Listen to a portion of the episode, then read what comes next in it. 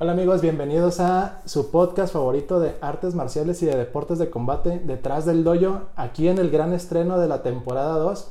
Yo soy Abraham y me encuentro muy emocionado porque ahora para el inicio de esta nueva etapa con muchos cambios me está acompañando un gran amigo, un compañero y una persona que yo en lo, en lo personal, valga la redundancia, admiro muchísimo. Se encuentra conmigo Anuar Talamás. Anuar, bienvenido, ¿cómo estás? ¿Qué tal, Abraham? Muy bien. ¿Y tú? ¿Cómo has estado últimamente? Bien, o sea, este, a gusto, platicando, este, disfrutando un poquito todavía de, pues, del encierro, ya sabes, como que de las clases que ahora son de un poquito de manera virtual y todo. Y pues emocionado como de iniciar este nuevo proyecto y, y, muy honrado de que tú seas el primer invitado. No, hombre, muchas gracias por invitarme. Hasta se me hizo raro, dijo, dije, no, pues puras estrellas ahí. ¿Qué voy a hacer? Pero con muchísimo gusto. No, pues Vengo aquí a... a- a- ninguna estrella aquí, pues todos somos este. Algo, algo que yo menciono mucho es que los artistas marciales, independientemente de lo que hagas, eh, taekwondo, karate, limalama en este caso, pues yo los veo a todos como que hacemos lo mismo. Sí. Bu- Bueno, de cierta manera, ¿no? Obviamente como que buscamos ob- objetivos similares, a lo mejor con diferentes métodos. Pero no sé si quieras empezar un poquito eh, contando de dónde nos conocemos, tú y yo, cómo inició nuestra amistad, cuál es el estilo que tú practicas. Y eh, es algo que a mí como que me emociona mucho porque yo siempre he considerado que tú eres como que la persona por la cual yo inicié en el Himalama. No sé si alguna vez te lo había dicho, tal vez sí afuera de, de, de aquí del programa, pero como que el, el haberte conocido a ti y el platicar contigo como que influenció mucho en que yo le diera una oportunidad a este arte. Muchas gracias. No sé si te lo había dicho. Sí, una vez me lo comentaste. Una vez. No, pues este. De cómo nos conocimos, pues la verdad es que ahí, no sé si te acuerdas que yo practicaba. Bueno, eh, estábamos yo en el Lima Lama. Lima Lama es el arte marcial que practico co- va, eh, con la enseñanza del maestro Yuyo, Fernando Chao. Y yo tomaba mi clase de Lima Lama en la mañana y luego tú llegabas a la hora siguiente a practicar kickboxing. Claro. Y ahí fue como empezamos, ahí tú, tú veías a los de Lima Lama antes de entrar a tu clase y luego una vez me preguntaste, estaba yo haciendo una forma ahí y me preguntaste, oye, ¿qué estás haciendo? Y así fue como empezó, ¿te acuerdas? Claro, sí, Sí. es que eh, me acuerdo de eso más o menos, estamos hablando del año 2016, me 16, parece. más o menos, Porque fue cuando hiciste tu cinta negra. Sí, ajá. Entonces, com- como tú lo mencionas, Sí. eh, yo iba a un grupo en la presa del Rejón. La presa del Rejón es un lugar este, muy famoso aquí en la ciudad de Chihuahua. Entonces, haz de cuenta que era como una especie de... Pues que no era CrossFit, pero era como no- nos ponían a hacer como circuitos de resistencia. Sí, sí, sí, me acuerdo. De que eh, te ponían así minutos de que decían, mira, en esta estación vas a hacer, no sé, 10 lagartijas. Sí. Y luego en la siguiente estación, eh, 10 abdominales, 20 brincos. Y así sucesivamente. Y el profe ponía un cronómetro. Y haz de cuenta que ya te cronometraba, no sé, un minuto, dos, tres, cuatro, según su planeación. Y ya tú hacías como que la, la máximo número de vueltas que tú tuvieras chance Sí. en ese tiempo. Entonces estaba muy padre porque cada quien según su capacidad daba las vueltas que... Sí, da más o menos. Ajá. Entonces a lo mejor llegaba yo con poquita condición, tú con mucha.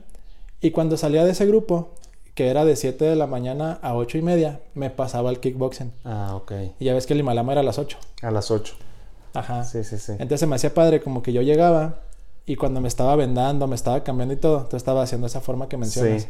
Sí, ahí en ese momento, en ese momento que tú, que tú, mm, que nos conocimos, yo estaba preparándome para hacer mi examen para cinta negra. Entonces Ujú. estaba haciendo una forma que se llama tigre y está, pues es de las más complicadas ahí. Entonces siempre al final de la clase el profe y yo nos ponía a practicar esa forma. Entonces ahí, como lo hacía cerca de ahí de las bancas en donde estás vendando, Sí. ahí, ahí platicábamos. ¿Te acuerdas? Ajá.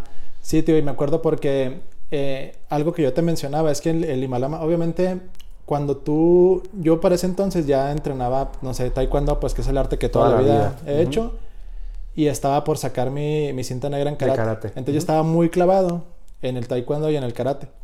Y el Himalama, como que yo lo, ve- lo había visto como muy, este, muy por encimita, yo casi no conocía nada del Himalama. Sí. Y algo que yo te mencionaba es que a mí se me afiguraba que cuando tú hacías las formas, que las formas son el equivalente a las katas en karate, por ejemplo, eh, obviamente desde mi ignorancia y desde sin saber, eh, a mí me daba la impresión como de que las formas tú estuvieras haciendo como que lo que se te iba ocurriendo. Me acuerdo mucho que yo te, te pregunté eso. Y ya tú me explicabas de, no, mira, es que hay unos movimientos de defensa. Y ahí se iniciaron grandes pláticas. Sí. Sí, Pues ahí, a mí en lo personal, bueno, yo empecé en realidad ahí en el, en el Lima Lama ya grande, ya en mis 30 empecé. Había practicado algunas artes marciales antes, pero el Lima Lama empecé un poquito grande. Y a mí en lo personal, no sé si por la edad, pero lo de las formas era lo que se me hacía lo más complicado, o sea, súper cansado, súper pesado se me hacía, eh, mucha coordinación, de memoria. Para mí era más fácil el combate en realidad, porque pues, es lo que sale y lo que traes y ya y no tienes que... Y la forma se me hacía muy complicada y, y se me hacía un gran ejercicio, ¿no? Entonces, este... Ahí contestando a lo que tú comentas de que parece que lo vas sacando, pues en realidad no, ahí tienes que traerlo bien y, y luego comparando yo con a lo, a lo mejor con otras artes marciales que he visto, son como más lentas las formas en otras artes marciales, más marcadas y acá son muy fluidas. Y siempre acaba uno con casi pidiendo oxígeno porque, híjole, ¿no? Sí. ¿Ah? Y es que justo lo que mencionas, por ejemplo, eh, que en ese entonces yo estaba muy clavado con las catas del karate. Sí. Como mencionas, el karate es muy rígido. Sí, Es muy de, de cuidar la postura, de, de estar en posiciones a lo mejor muy bajas. Y como mencionas, el Himalama tiene, por ejemplo, muchos movimientos circulares. muchos movimientos Mucho de andar circulares. haciendo Ajá. círculos, mucho de andar haciendo vueltas.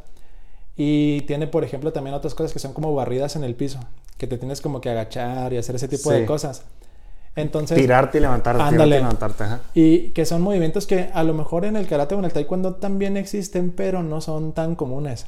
Entonces a mí se me hacía como muy raro ver eso. Y te digo porque eh, hacías movimientos que si para adelante, que si para atrás, que si en una diagonal, que si dos vueltas. Sí. Y era así como de, ah, no, pues muy padre, le digo, tu cotorreo, pero pues no, no como que yo no entendía sí, sí, sí, sí. qué estabas haciendo, ¿no? Y por eso me hacía como muy interesante. Sí, sí, pues qué bueno que te interesaste porque ya después te integraste ahí y hicimos muy buena amistad. Y, y pues aquí platico a, a- a los amigos de, que nos están viendo que, que luego eh, cómo conjugabas tú todo lo que traías de, de diferentes artes marciales y lo sacabas ahí y todo te ayudaba. O sea, aunque fueras un experto en taekwondo y aparte tuvieras tu cinta negra en karate, pues la verdad eso te hacía avanzar muchísimo acá en el Himalama, aunque era un arte distinta, Ujú. pues la verdad es que traías unas bases tremendas y llegaste muy lejos muy rápido. Eso luego lo se nota, o sea, cómo traer artes marciales de atrás te ayuda en cualquier otra nueva, o sea, Sí, o sea, es como que tienes, eh, como que tu cuerpo ya está de cierta manera, mm, ¿cómo podría decirte? Como adaptado a ciertos movimientos que a lo mejor no te cuesta trabajo como hacer otro tipo de cosas. Porque fíjate que cuando, cuando yo empecé de, de- cuando yo empecé a entrenar karate que venía del taekwondo, sí, siento que ahí como que me costó un poquito más de trabajo, como que adaptarme a ciertas diferencias, pero porque las diferencias eran un poquito como más sutiles. O sea, eh, por ejemplo, en el, en el karate es muy importante que cuando tú tires una patada, patada circular, este, que es la patada de empeine, en el karate es muy importante que la pierna regrese. ok, Sí, entonces si la pierna no regresa, eh, hablando del combate deportivo, obviamente, ¿no? El punto no cuenta.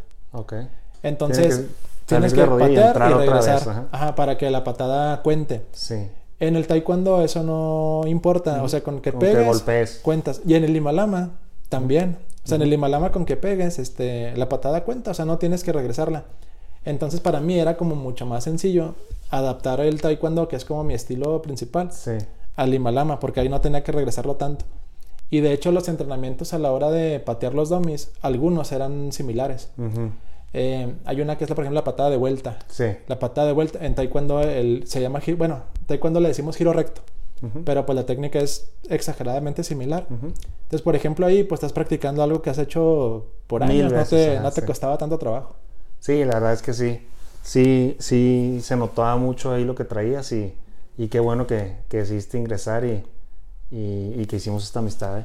Sí, y es que fíjate que algo que yo veía mucho en ti es que eh, yo siento que algo que a lo mejor las personas que practicamos este, artes marciales, algo que a veces nos sucede, es que como que somos muy celosos de nuestro estilo. Sí, Entonces yo llego contigo que haces, que eres cinta negra Limalama, ¿no? Y yo soy, no sé, cinta negra taekwondo y te veo y te saludo amable, pero por dentro estoy pensando. mi arte "Eh, marcial es mejor. Es mejor.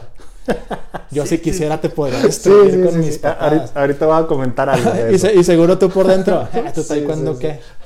Entonces como que siento que ha- hay gente que le pasa eso, como que son muy celosos de su estilo. Sí, Y a, a mí se me hacía padre como que yo cuando te preguntaba las cosas era como de, oye, a ver, pero por qué está tan padre o por qué tú decidiste el Himalama. Y a lo mejor no otro estilo, ¿no? Porque el, el Himalama, aunque es un arte muy bonito y es un arte muy querido, no es como que el arte donde tú ves más escuelas en la calle. Sí. Entonces, o sea, ¿por qué tú decidiste el Himalama? Ah, ok. A- al, al inicio. O sea, tú dijiste, voy a meterme el Himalama. Sí. O sea, ¿por qué no karate? ¿Por qué no ¿Por qué no taekwondo? karate? ¿Por qué no? Ok. Bueno, vuelvo a comentar. eh, yo empecé ya grande con esta arte, arriba de los 30. eh, había practicado otras artes marciales de chavo. Estuve en el equipo de Chito Ryu, que es un estilo de karate de la Watch. Claro. Y estuve ahí un tiempo y todo. Y estuve de, de niño en Taekwondo con tu maestro, con El el maestro Lee. Lee. Ajá. Ujú. Este. Estuve en kickboxing un tiempo con, con el profe Mauricio, de, de joven en la universidad. Entonces siempre, siempre me llamó la atención las artes marciales, siempre, siempre. Y también estuve en Lima Lama de niño. De, Ah, de ok, niño ok. estuve en Lima Lama con, con bueno, es- es- era otra, otro estilo de Lima Lama, ¿no? Este, y, y siempre yo, como siempre digo yo ahí, eh, lo platico ahí con el profe Fernando, que yo soy niño de los ochentas, entonces en, en esa década eran las películas de Chuck Norris y de, y de las artes marciales, eran, las artes marciales tradicionales eran Estaban lo máximo, ¿no? sí, sí, eran lo máximo, Karate Kid, todo eso, Van todo lo que veíamos. Entonces, pues a mí me encantaba eso, ¿no? Entonces yo, yo siempre quise alcanzar una cinta negra. Pero de chavo estuve en todas estas artes marciales, pero no tenía la disciplina. Ok. O sea, duraba un tiempo y luego me salía, sobre todo en la, en la juventud. Este, te digo, fui parte del equipo de la Watch, gané algunos torneos en el karate del Chito Río, gané una, una universidad, fui, fui campeón, pero de cinta, ya ni me acuerdo qué cinta era, amarilla, algo así. Ajá. Y nunca tuve la disciplina porque andaba en la fiesta en ese momento. Nunca tuve la disciplina de seguir, seguir, seguir y llegar a negra. Sí, pues estabas en la universidad, no era como Sí. la mera tus 20 pues. Sí, mis 20, mis 20 era, ¿no? Entonces, nunca tuve la disciplina, pero siempre me quedé con las ganas de una cinta negra. Y el Lima Lama era un... Bueno, entonces un, un día dije, bueno, voy a entrar a un arte marcial y voy a llegar a, a cinta negra porque no me puedo morir sin, sin, Sin este sueño que yo negra. tengo. O sea, yo lo quiero cumplir. Y me puse a ver todas las artes marciales, a repasarlas otra vez. O sea, te digo, ya he practicado karate y dije, bueno, se- po- podría ser karate, podría ser taekwondo. Taekwondo lo descarté Ujú. A lo mejor en mi ignorancia dije, porque ya estoy muy viejo para la velocidad que agarran, que tienen ahí. Oye. Así yo me sentía en ese momento, ¿no? Eh, ahorita, ahorita que mencionas que volviste como a ver las artes marciales, o sea, ¿a qué te refieres con volverlas a ver? O sea, ¿fuiste otra vez como a clases muestra o te echaste un clavado en, en YouTube o algo así? ¿O, o a qué te refieres con las volví Sí, a ver? Fui, fui, ajá, fui a una clase muestra de, de varias. Fui, Ah, fui, por ejemplo, otra vez con mi antiguo maestro de karate Chiturro ahí en la Watch. Y, y luego lo, lo descarté porque dije, no, porque quiero algo. Te digo, eh, eso es desde mi ignorancia en ese momento. Ahora, ahorita ya cambió mucho mi opinión, pero cuando yo vi el karate otra vez ahí dije, no, porque quiero algo más callejero, o sea, algo más. Sí, más rudo, el karate. Yo te platiqué una vez Sí. que, que cuando gané esa universidad tuve un pleito, me peleé en la calle con alguien y yo me creía mucho porque había ganado una universidad. De cinta Y- amarilla. de- ajá, de Este, cinta soy, amarilla. soy el campeón, soy el campeón estatal de cintas Puedo amarillas. derrotar a quien quiera. y llegué Sí. con mi, me peleé con otra persona, una pelea de verdad en la calle Claro, y eh, la persona sabía boxear. ok. No era un experto boxeador, pero sabía boxear. Y yo puse mi guardia baja. No, pues me hizo garras con, con el boxeo. Entonces yo ahí ya dije, no, se me hace que karate lo voy a dejar en No, no pausa es- por no un es- no para mí. No es para mí, ajá. Claro que yo no era un experto en karate, no. Pero bueno, entonces e- eso lo descarté. Lo taekwondo lo descarté porque yo, yo sentía que era demasiada velocidad para mi edad. O sea, ya 30. Dije, no, no, no, no, no voy a poder contra los chavos. Este, necesito algo yo pensaba como más parecido al, al boxeo. Y Como ya, más estático, Como ¿no? más, Más estático, más, sí, más, ajá, más, no, así como, como es el, el taekwondo que es muy, muy rápido. Este, y, y me acerqué ahí al, al, al Lima Lama y me gustó mucho, me gustó mucho que es parecido al boxeo, me gustó mucho que, que hay, que bueno, tenemos las técnicas estas de agarres y de derribes y de, y de luxaciones y todo eso. Me gustó porque dije, bueno, esto te digo, en mi ignorancia, porque ahora sé que cualquier arte marcial sirve en la calle, ¿no? Pero dije, esto es como que lo que más me va a servir si vuelvo a tener una pelea callejera. La vida real. Es- eso Ujú. pensaba. Entonces, por eso entré ahí, además de que, pues ya que vi la trayectoria de los profesores Chao y me gustó mucho, me quedaba cerca de la casa, en fin. tenían horario en la mañana, que para mí era importante. Eso, es, un, es una gran ventaja, que se acomode la escuela, en este caso del Himalama, que se acomode a tu necesidad. Sí. De que esté cerca, de que sea un horario que es compatible para ti. Sí. De que estés cómodo a lo mejor con la mensualidad, con los compañeros. El ambiente de tu, de tu clase yo creo influye mucho, ¿no? Porque yo me acuerdo que en, en, la clase donde yo estaba contigo, eh, te digo, yo estaba también en mis... Yo tenía 29 cuando inicié. Sí. 29, 30 en Himalama. Y yo me acuerdo que yo era el más joven. Y ya a los 29, pues no estás tan chiquito, ¿sabes? O sea, era una clase como de adultos. Eso estaba muy padre. E, eso también fue un gran, un gran punto a favor para elegir ahí, que era en la mañana, entonces no se metía con mi jornada de trabajo y eran puros adultos, había pocos jovencitos. Entonces, eso ayudó muchísimo. El ambiente, pues era ya de gente que trabajaba y todo. No tenía uno que estar peleando contra chavitos de 25 que son. Que están en su Sí, están en su y tú estás de bajada, ¿no? Entonces yo creo que todo eso, todo eso influyó. Fíjate que ahorita que mencionaste los, al profe Chao y todo, seguro los que son aquí de la ciudad de Chihuahua han escuchado eh, sus nombres, ¿no? Es porque son como el, referente, del Himalama. O sea, es como, eh, siento yo como que es la academia que tiene más prestigio en ese arte. Entonces, por ejemplo, aunque yo no conociera del Himalama o aunque yo no lo hubiera practicado, sí conocía a los profes, porque eran muy mencionados. Entonces, como que a mí también gran parte de lo que me animó como a, entrenar ese arte era de, ah, quiero estar en una escuela que tiene mucho prestigio. Sí. Entonces, no sé si a ti te sucedía cuando, cuando recién llegabas a la escuela del, maestro Chao, como que sentía cierta mística, no sé cómo explicarlo, como que siente cierta magia de que tú decías, es que en este tatami ha entrenado gente que es así bien, bien, bien pro. Y, y, estoy yo parando, parándome donde ese mismo chavo que es campeón de no sé qué estuvo también entrenando. Sí. Y hay generaciones y generaciones y generaciones. Y además ahorita es una escuela que todavía sigue y que actualmente pues tiene competidores a niveles profesionales y que andan a lo mejor ahorita incursionando en las artes marciales mixtas. Sí. Entonces sigue siendo una escuela que es como un referente y que es muy relevante para nosotros como sociedad aquí en la ciudad. Sí, sí, sí. Yo creo que es, un semillero ahí de campeones. La verdad que han salido muchísimos. Ahorita traen a dos chavos que están ya por llegar al UFC, te lo puedo decir ahorita, y, siguen entrenando con el profe Yuyo este, y con el profe Adrián. Entonces, la verdad que sí. Em, los mismos profes, Yuyo y Adrián, son campeones mundiales, o sea, de que en sus épocas en sus épocas fueron grandes campeones del mundo, de verdad. El profe Yuyo fue campeón del mundo. Entonces, este eh, en Full Contact, creo. Sí. entonces, está allá en Inglaterra, o en Irlanda, si no me equivoco. Entonces, sí, no, claro que sí. Y, es padrísimo porque ahorita que mencionas a esos competidores que, andan, que les mandamos un saludo a, Robert y Luigi. Eh, son personas que han entrenado con nosotros. yo, les, he agarrado el domi, ¿no? Ya me siento bien famoso porque, ah, yo le agarré el domi a ese chavo una vez, o, he, hecho sparring o combate con él. Y obviamente, pues son personas que son exageradamente talentosas y que como dices tú, o sea, yo estoy seguro que van a llegar muy lejos y que nosotros sabemos que los entrenó el mismo maestro que a ti y a mí. Sí, sí, sí. Entonces, estás recibiendo como que una formación de muchísima calidad. La verdad que sí. Entonces, eh, rescatando un poquito lo que decías sobre tu anécdota de, del karate, porque fíjate, a mí, a mí, se me hace una anécdota divertida, de hecho, me, gusta que la hayas mencionado. Eh, que tú te sentías como muy poderoso por haber ganado un torneo de cintas amarillas. Sí. Y llegan y a lo mejor te pegan vas al Himalama y el Himalama lo sientes como una, mm, un arte que a lo mejor en ese momento te llenó más. Sí. Cuando, cuando Lore, mi esposa, eh, y yo empezábamos a salir apenas, como que apenas a ser novios, este, ella me acompañó, por ejemplo, a, exámenes míos del Himalama, eh, me acompañó a exámenes de karate y veía mis exámenes de taekwondo. Entonces, yo doy clases de taekwondo, pero ella una vez sí me dijo, mira, este, la verdad, si yo entrenara un arte marcial, yo creo que la que más me llama la atención es el Himalama.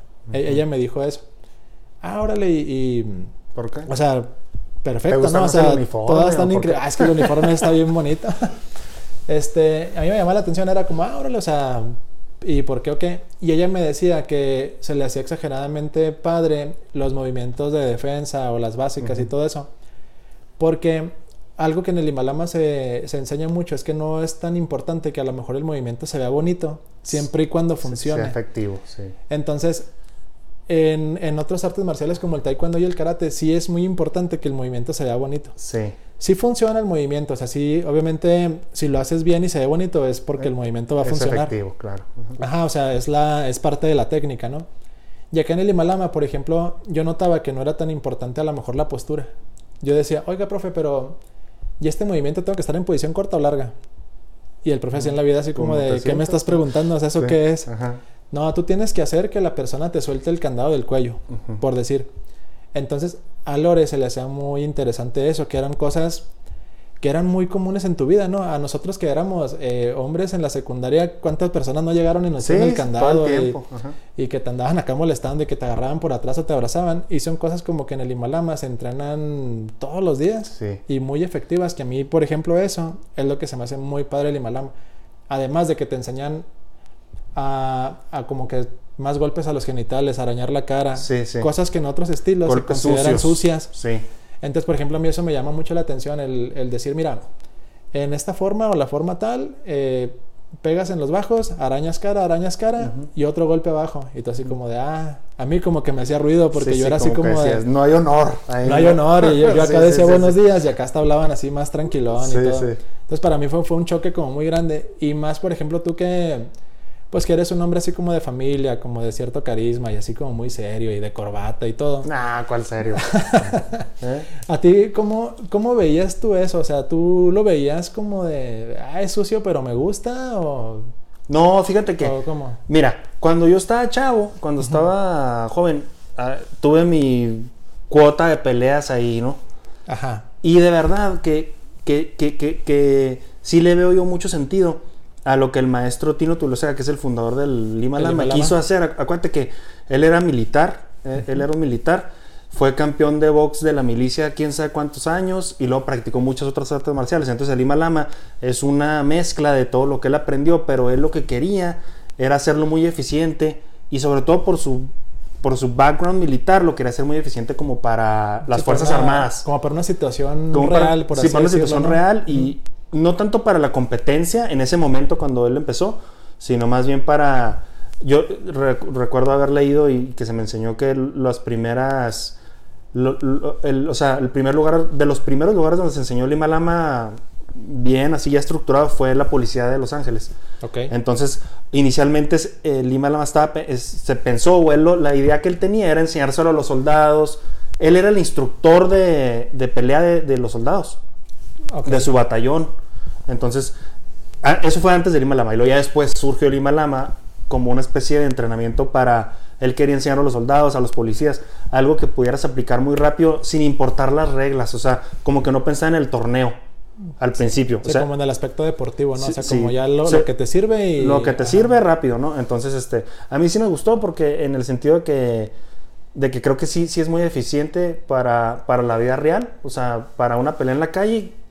Una pelea en la calle, si se pone dura, yo creo que deja uno lo de no, pues no lo puedo pagar en los bajos, ¿no? Si, si Sí, se está tiene tu- que golpear ahí y salir corriendo, pues se Está hace. tu vida en peligro. Está tu eh. vida o la de algún ser querido. Claro. Entonces, ahí, eso me gustó muchísimo, muchísimo, aunque sí a lo mejor al principio tú dices, no, pues es que eso no se puede pegar, pero para eso te entrena el Himalama, para que no para que te quites ese bloqueo moral y ya te salga rápido.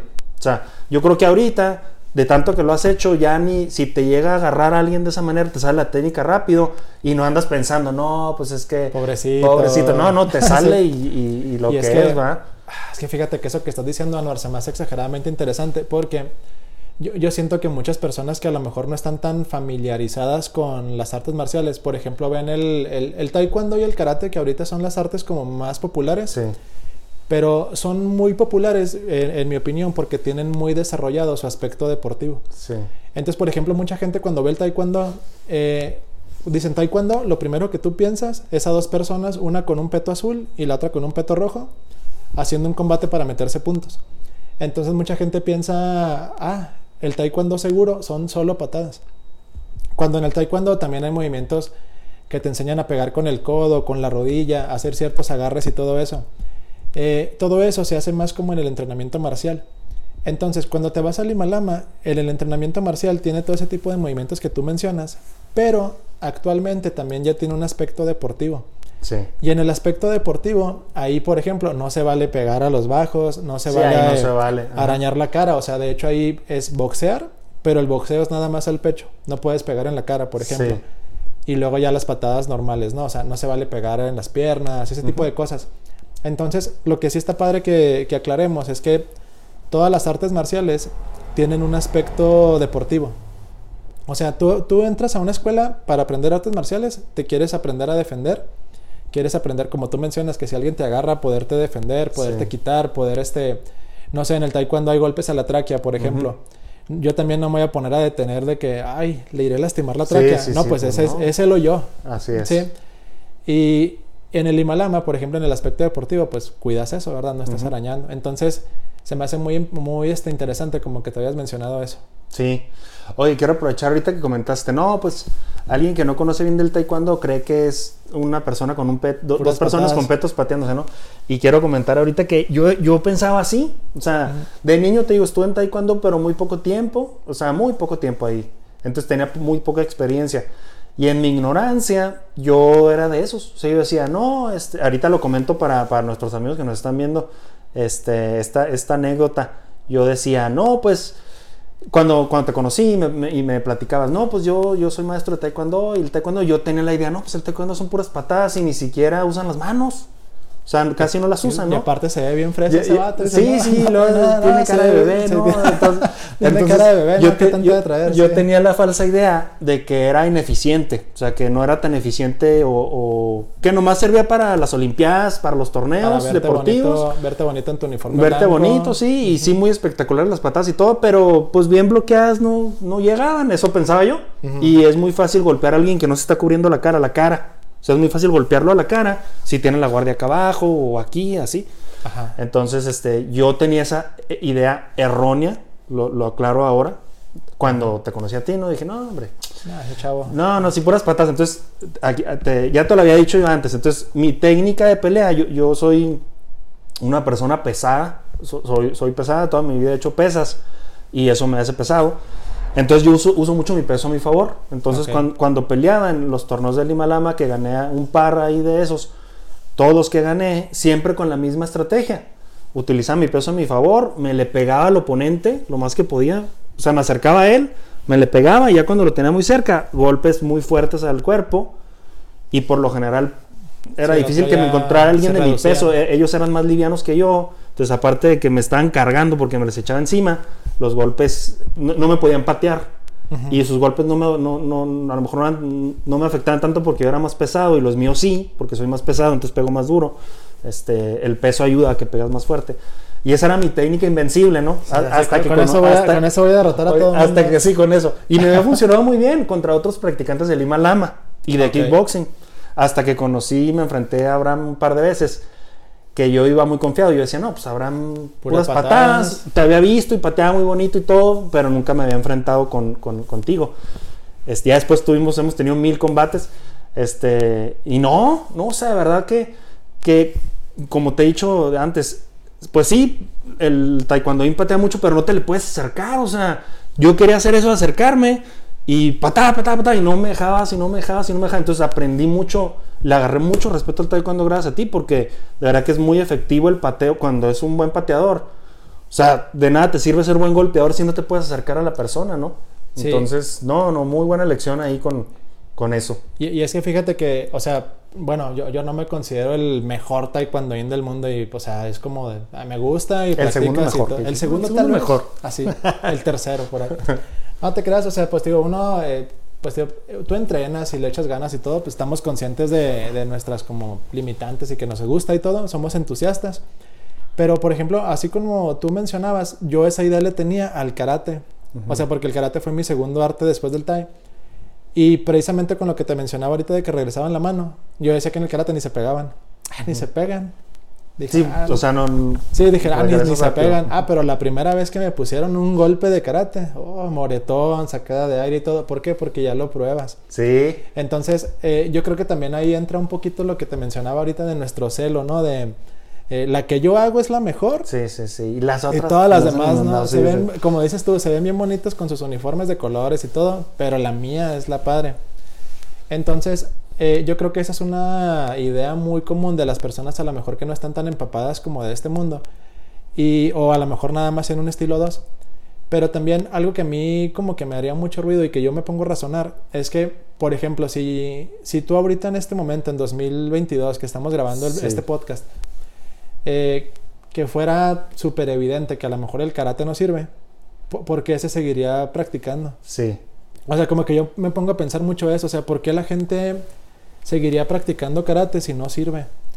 Y luego tú dirías, bueno, es que a lo mejor quieren mantener una tradición, bla, bla, bla. Pero hay tradiciones que si dejan de funcionar o si... Se acaban. Ajá, se acaban. Y de hecho ahí entra cuando, la, cuando evolucionan las cosas, ¿no? Porque de hecho las artes marciales han estado en, con- en constante evolución y en constante cambio. O sea, no es lo mismo entrenar taekwondo, limalama, karate ahorita en 2022 que como era entrenarlo en los 80s. Ujú. ¿Por qué? Porque a lo mejor los sistemas de, de entrenamiento, la planeación deportiva, el- la formación de atletas, el estar estudiando combates, el, el ver a mucha gente y la globalización de que ahora se practica en muchas partes del mundo este tipo de estilos, ayuda a que estas artes marciales crezcan y se, se enriquezcan, ¿no? O sea, que se hagan más, este, pues sí, o sea, que evolucionen, pues. Entonces, yo lo veo mucho en el, eh, en el caso del taekwondo. Tú ves los combates del taekwondo de los 80s y son muy diferentes a los combates de los 90s, de los 2000s y los combates actuales. Porque el, el taekwondo va evolucionando según cómo los competidores van este, como aprendiendo a, a meter las patadas de manera más efectiva. De hecho, por ejemplo, ahora se ve mucho que el taekwondo se pelea mucho con la pierna de adelante. ¿Por qué? Porque ahora en el taekwondo la gente que lo practica, la mayoría son personas muy altas. Entonces tienen piernas muy largas. ¿Y cuál es la pierna que llega más fácil? La La de adelante. adelante. Entonces el taekwondo como que es mucho por ese lado. Y el Himalama, como tú mencionas, a lo mejor la mayoría de los practicantes son personas como tú que son más como de pesas, que tienen así su, pues no sé, como su fortaleza más en el tórax. Y a ti te conviene eso, que tú dices, ah, me voy a acercar a eso. ¿Por qué? Porque estás aprovechando tu fortaleza Sí, física. ¿no? personal, exacto. Ujú.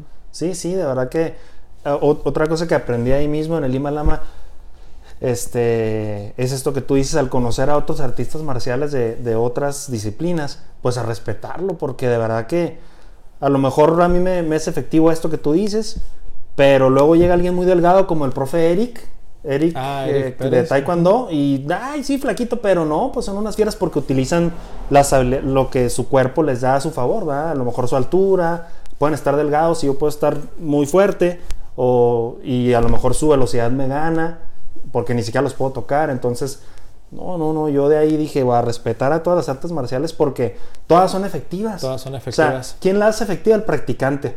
O sea, habrá practicantes de karate que son unas fieras y porque han, han adaptado su cuerpo y todo a ese estilo.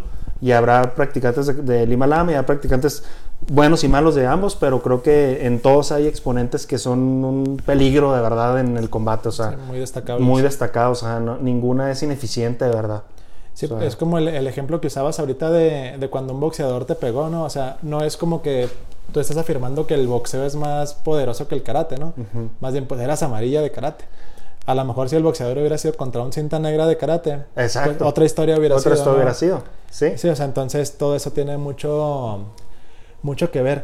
Oye, Anar, se supone que en el podcast íbamos a platicar de cómo sientes tú que ha influido en tu vida el Himalama y estamos platicando De- anécdotas de bien otra cosa. padrísimas, pero se, se ha estado yendo súper padre y, y se platica muy agradable contigo.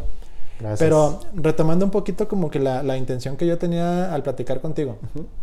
Tú, este, bueno, como mencionaba al principio, eres una persona a la que yo le tengo mucha admiración y respeto. No solo Gracias. porque, porque eres bueno en el Himalama, que eres bueno. O sea, yo te veo y no porque seamos amigos te lo digo.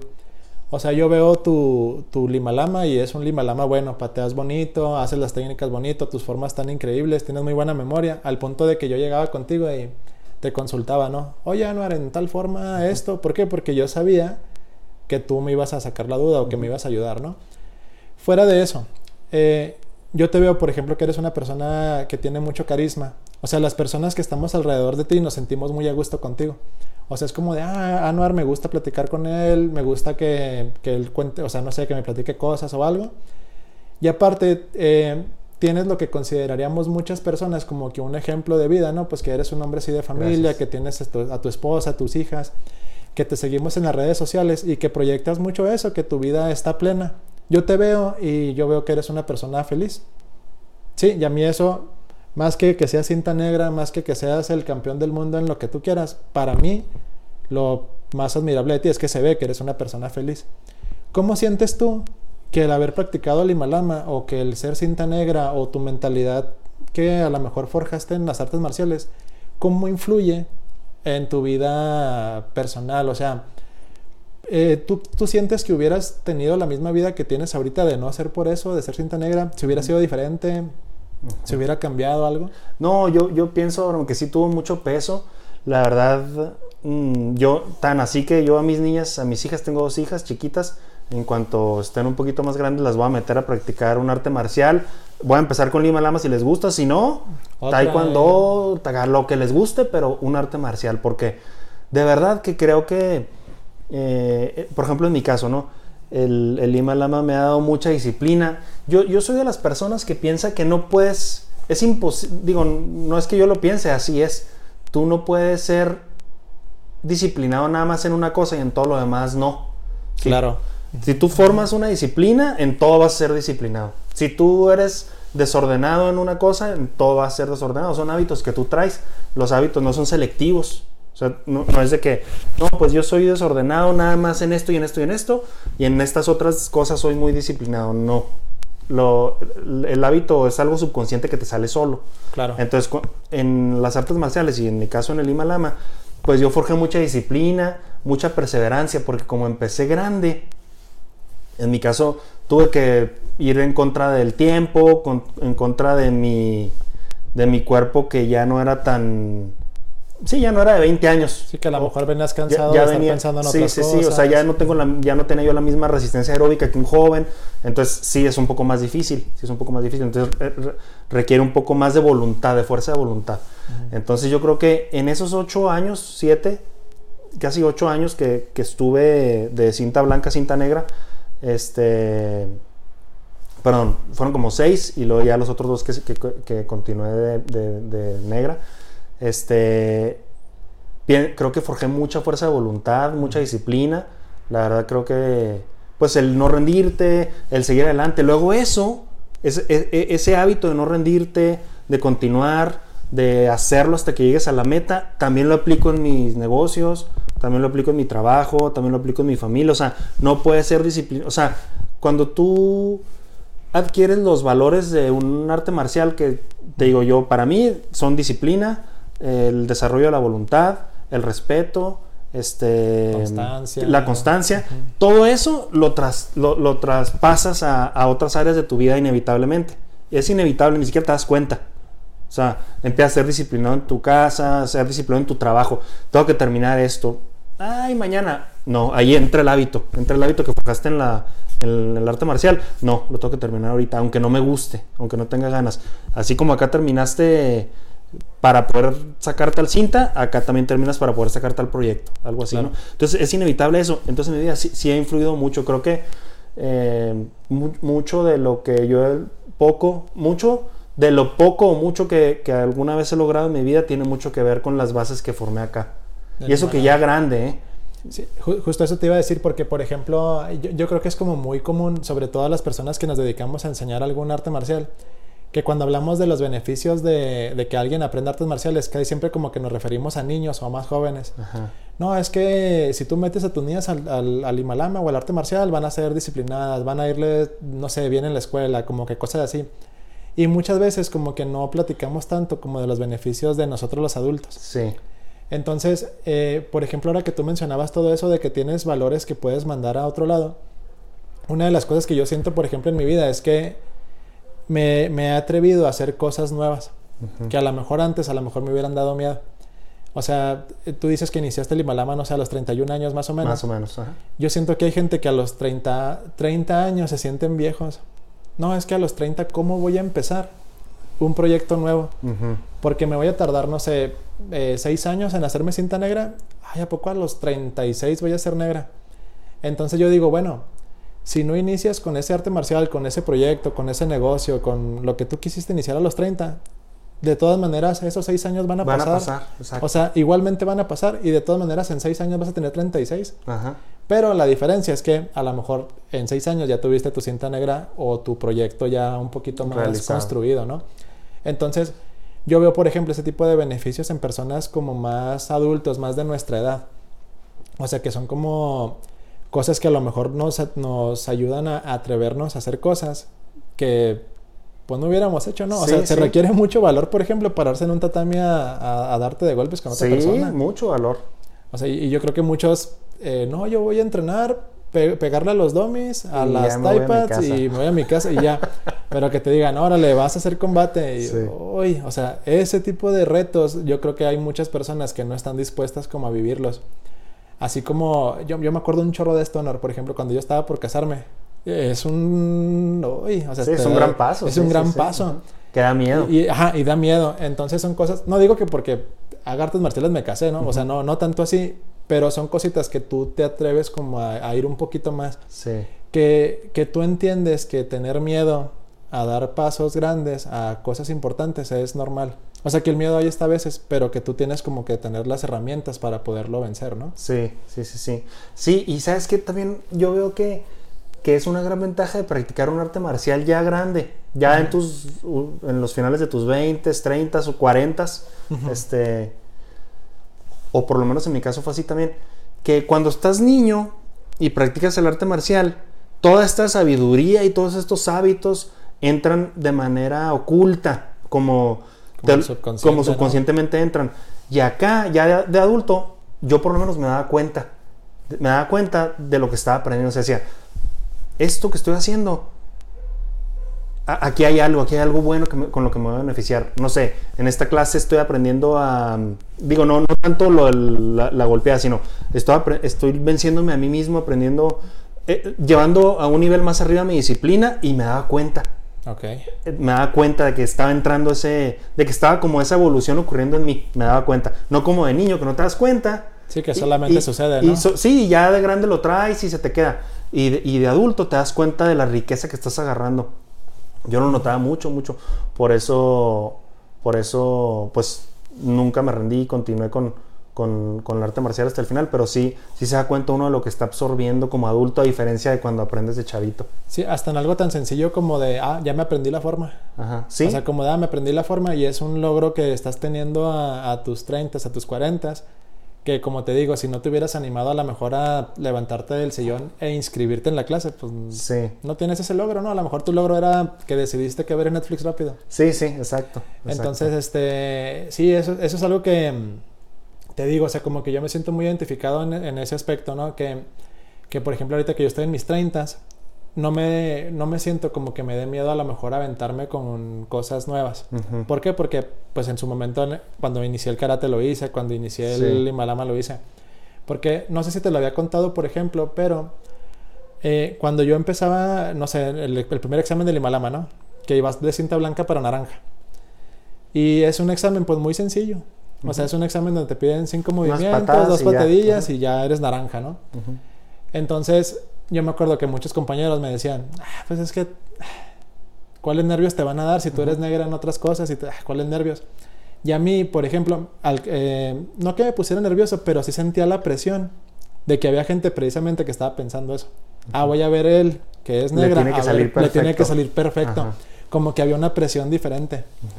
Y cuando eres este, un niño que, por ejemplo, ve a alguien que, no sé, que es cinta blanca, naranja, a veces pasa que te dicen, oye, ¿por qué ese señor? Si ya es señor, ¿por qué es naranja? O sea, ¿por qué no es negra? ¿Sí me explico? Sí.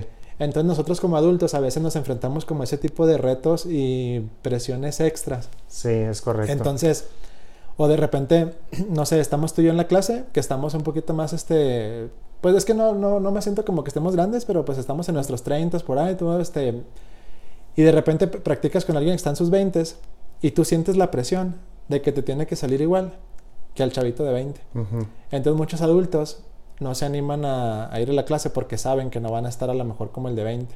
Sí, Entonces hay muchos retos que, ay, ¿qué van a decir de mí? sí. Ay, que ahí, ahí viene este señor, el de 40 años, a practicar y nos viene a quitar espacio. No si me explico. Sí, no, pero la verdad que yo pienso que vale mucho la pena, de- hablando de cualquier arte marcial, practicarla de adulto, porque te digo, te da todas estas habilidades y, a- y además te da una condición física que poco, pocos deportes, en serio, pocos deportes. deportes. O sea, la verdad que yo pienso que es muy completo, muy completo. Eh, el pateo, el golpeo y todo, el combate, no sé, nuestros amigos que nos están viendo, que, que muchos son artistas marciales, saben que un minuto de pelea es como, o sea, dura una eternidad, es como si hicieras 200 mil lagartijas, o Y sea, sobre es- todo si vas perdiendo, ¿no? sobre todo si vas perdiendo, sí, Si o te sea, están es- pegando a ti. es ah, agotador, es agotador y luego es, por ejemplo, algo que, que, que aprendí contigo en tus peleas. Yo peleé mucho con Abraham. Este, me puso muchas palizas, hasta una vez me dejaste el ojo. ah, ¿Te acuerdas de ese ojo? Hay foto de ese Hay foto del ojo de- todo hinchado así. Qué pena, sí. Este, es- eh, algo que aprendí para mi vida peleando contigo es pelear contigo para mí era complicado porque no me dejas acercarme, como ya lo platiqué ahorita. Yo me quería acercar y no podía. Porque tú, aparte de que eres más rápido que yo, ya sabes cómo alejarte, ya sabes cómo mantener la distancia. Y yo me quiero acercar y me quiero acercar y, y no podía, ¿no? Y aparte de que no me podía acercar, todos los tres minutos del combate me estabas pateando. Pero buenas patadas, no creas que patadillas, o sea, un, dolorosas a la cabeza, a las piernas, a todos lados. Entonces estás recibiendo, recibiendo para poder acercar. Entonces eso lo, tra- lo, lo trasladas a la vida como lo que le dice Roque a su hijo. La vida se Te va a trata de levantarte y seguir adelante. La- Así era contigo. O sea, cuando yo tengo una pelea contigo, yo tenía que acercarme, aunque entonces es frustrante estar recibiendo los golpes y no poder yo aterrizar los míos. Ok. Hasta que al, por fin al- alguna vez a lo mejor te alcanzaba porque ya estaba la pared atrás y ya podía yo aterrizarte dos, tres, ¿no? Pero mientras, la verdad, la mayor parte del tiempo el que recibía los golpes era yo. A lo mejor tú puedes decir, no, pues qué frustrante que Abraham siempre, para que, que Abraham le ponía una paliza con las patadas. Pero lo, tra- lo traspaso a la vida y, bueno, tuve este fracaso. Es un golpe que me dio la vida, no, sigo adelante Claro. tuve este otro fracaso hoy, o, o un día me va mal todo el día. Todo el día golpes, golpes, golpes de la vida, digamos, y tú sigues adelante. Eso se traspasa solo. No es de que yo diga, ah, las peleas de Abraham no me detenían. No, no, no. O sea, te digo, subconscientemente ya se quedó el hábito de seguir hacia adelante a pesar de estar siendo golpeado. Y en la vida es igual. Sigo hacia adelante a pesar de estar siendo golpeado por la vida, ¿ves? Claro, no, y más que por ejemplo en nuestro caso, o sea, que estamos, no sé, por ejemplo, casados. Bueno, no tú y yo, ¿verdad? acláralo, acláralo. Claro, sí. Así se hacen los rumores. O sea, cada quien con su respectivo, ¿no? Sí, que por ejemplo en la vida real que estamos casados y como tú dices, o sea, hay días que a lo mejor no fue el mejor día de tu vida, que te fue mal en el trabajo, tuviste una mala junta, no sé. Sí. Pero tú tienes que llegar a tu casa en la noche con la mejor actitud con tu esposa, con tus hijos, no sé, como, como tú lo mencionas, el, el haberte levantado como de un momento difícil. ¿Por qué? Porque momentos difíciles eh, siempre vamos a tener en cualquier rubro de la vida y yo creo que hay, hay muchas personas que a lo mejor están, este, pues esperando de nosotros nuestra mejor versión, ¿no? O sea, mm, me imagino que a lo mejor tus niñas tú llegas a tu casa y a ellas no les importa que tuviste un mal día, ellas te quieren ver, ¿no? Sí. Quieren ver a su papá. Así es. Entonces, son cosas que yo siento que, como tú lo mencionas, las artes marciales ayudan mucho, mucho, mucho, Mucho. y te forja bastante. Pero bueno, Anwar, de veras no tienes idea de lo, lo, lo, lo padre que está platicar contigo, fluye súper a gusto, está padrísimo compartir siempre contigo, siempre me es muy agradable como tener este eh, conversaciones a este nivel de profundas. Eh, lamentablemente pues el tiempo ya está por, por terminarse. Eh, no sé si tengas algo final que quieras como decirle a nuestra audiencia, alguna recomendación del Himalama, algo así ya como para cerrar. Bueno, primero que nada, agradecerte a ti por la invitación. Este, aquí yo aclaro a la audiencia que, que no soy un gran practicante del arte. Hay muchos mejores. Ya después invitarás al profe Yuyo, ¿ah? Claro, aquí a sí. que él, él sí es un exponente del, del arte marcial. Pero te agradezco mucho la invitación, sobre todo por la amistad que tenemos. Este, y no, pues me gustaría a todos invitarlos a que, a que practiquen un arte marcial. En mi caso, el Himalama es el que más me gusta. Si les gusta ese, los invito a que practiquen ese. Es un arte marcial que yo considero muy completo. Tiene pateo, golpeo, este, técnicas de defensa personal, mu- muchas cosas que ya un experto vendrá y les platicará. Pero independientemente de que sea ese o otro, yo los invito y, y yo soy, yo creo que a lo mejor esa fue la razón por la que Abraham me invitó. Como empecé grande a practicarlo a los 31 y alcancé mi cinta negra a los 37, 38, este, pues yo les puedo comentar que es, es muy factible llevar a cabo ese proyecto de cualquier arte marcial. O sea, empezaron que estés grande, si tienes ese sueño, en mi caso yo, yo tenía ese sueño de, de, de, alcanzar una cinta negra y creo que es muy factible. A todo se adapta uno. A lo mejor al principio se te hace muy difícil, pero al cabo de seis meses ya, ya lo empiezas a dominar, por lo menos físicamente ya no te cansas tanto y con los años lo empiezas a dominar. Entonces, invitarlos a que quien tenga esa inquietud, edad, la edad que tenga, en nuestro gimnasio hay dos personas mayores que practican ahí. Eh, les mandamos un saludo. Este, Ellos saben ahí quiénes son, ¿va? Eh, y, de verdad que los invito a que, a que practiquen y, no se queden con las ganas porque, porque es algo que, que vale la pena, vale la pena llevar a cabo. Así es. Pues muchas gracias, Anuar. Como te decía al principio, te reitero mi admiración, mi respeto. Eres una persona a la que le tengo muchísimo aprecio. He aprendido, he aprendido muchísimo de ti, como te digo, o sea, no solamente en el arte marcial. Te me haces alguien, este, como te digo, con mucho carisma, como muy ejemplar, como que me gusta mucho verte a lo mejor en Facebook, que andas así como no sé, como haciendo muchas cosas, como muchos proyectos, o sea, que, que, se ve que son cosas que solamente se hacen con constancia, con mucha pasión, sobre todo, te veo como alguien muy apasionado. Entonces, yo creo que deberíamos haber más personas que, que pudiéramos aprender ese tipo de, de características de personas como tú. Entonces, te agradezco muchísimo que te hayas dado el tiempo de, de, venir aquí a, a, grabar este podcast. Yo sé que eres un hombre ocupadísimo, con mil pendientes y todo. y que el, siempre hay tiempo y que te hayas dado el tiempo de venir a grabar es algo que yo atesoro bastante y sobre todo pues que ahora sí que te tocó apadrinar esta segunda temporada de, del podcast. Ya tenía ganas de invitarte hace tiempo, ¿no? Apenas ahorita se, se logró y este, ya sabes que cuando quieras volver a, a, grabar otra ocasión eres más que bienvenido, yo lo disfruté bastante. No, yo también, muchas gracias. Este, pues un tema que me gusta muchísimo. La verdad, repito, yo no pensé que me ibas a invitar, porque son puros maestros y expertos, campeones, ¿no? Los que has invitado. Este, dije, no, pues yo, pero qué bueno que me invitaste para, para poder compartir. ¿eh? Ahora sí que como dicen, no, es que ahora hay que invitar a campeones, pero de la vida. Ah. Ese argumento hubiera estado... Eso hubiera estado... campeón de, de, la vida. No, muchas gracias por invitarme, ahora lo disfruté mucho platicar contigo y y yo soy uno de los seguidores aquí de tu, de tu podcast, todo el tiempo lo escucho y, y, ojalá saques después uno del Himalama ahora sí. Este, ya, está pactadísimo. Ya está pactado, ok. Sí, sí, Te agradezco mucho, Anar, por haber venido. Y también aprovechar para agradecerles a todas las personas que se dieron el tiempo de, de escuchar este episodio. Gracias por permitirnos entrar a sus dispositivos, a sus celulares, a, a sus tabletas o donde nos estén escuchando. Denle like al video, compártanlo eh, con gente que ustedes consideren que a lo mejor les pueda gustar. Y déjenos sus comentarios aquí en el video o en Facebook para nosotros, bueno, más bien en este caso para yo este, saber qué clase de contenido les interesa, cuáles son las cosas que ustedes consideran que pudiera mejorar para que este podcast esté un poquito más padre y nos guste un poquito más a todos. Les agradezco mucho. Yo soy Abraham, me acompañó Anuar Talamás y esto fue Detrás del Doyo. Gracias y nos vemos la siguiente. Hasta luego.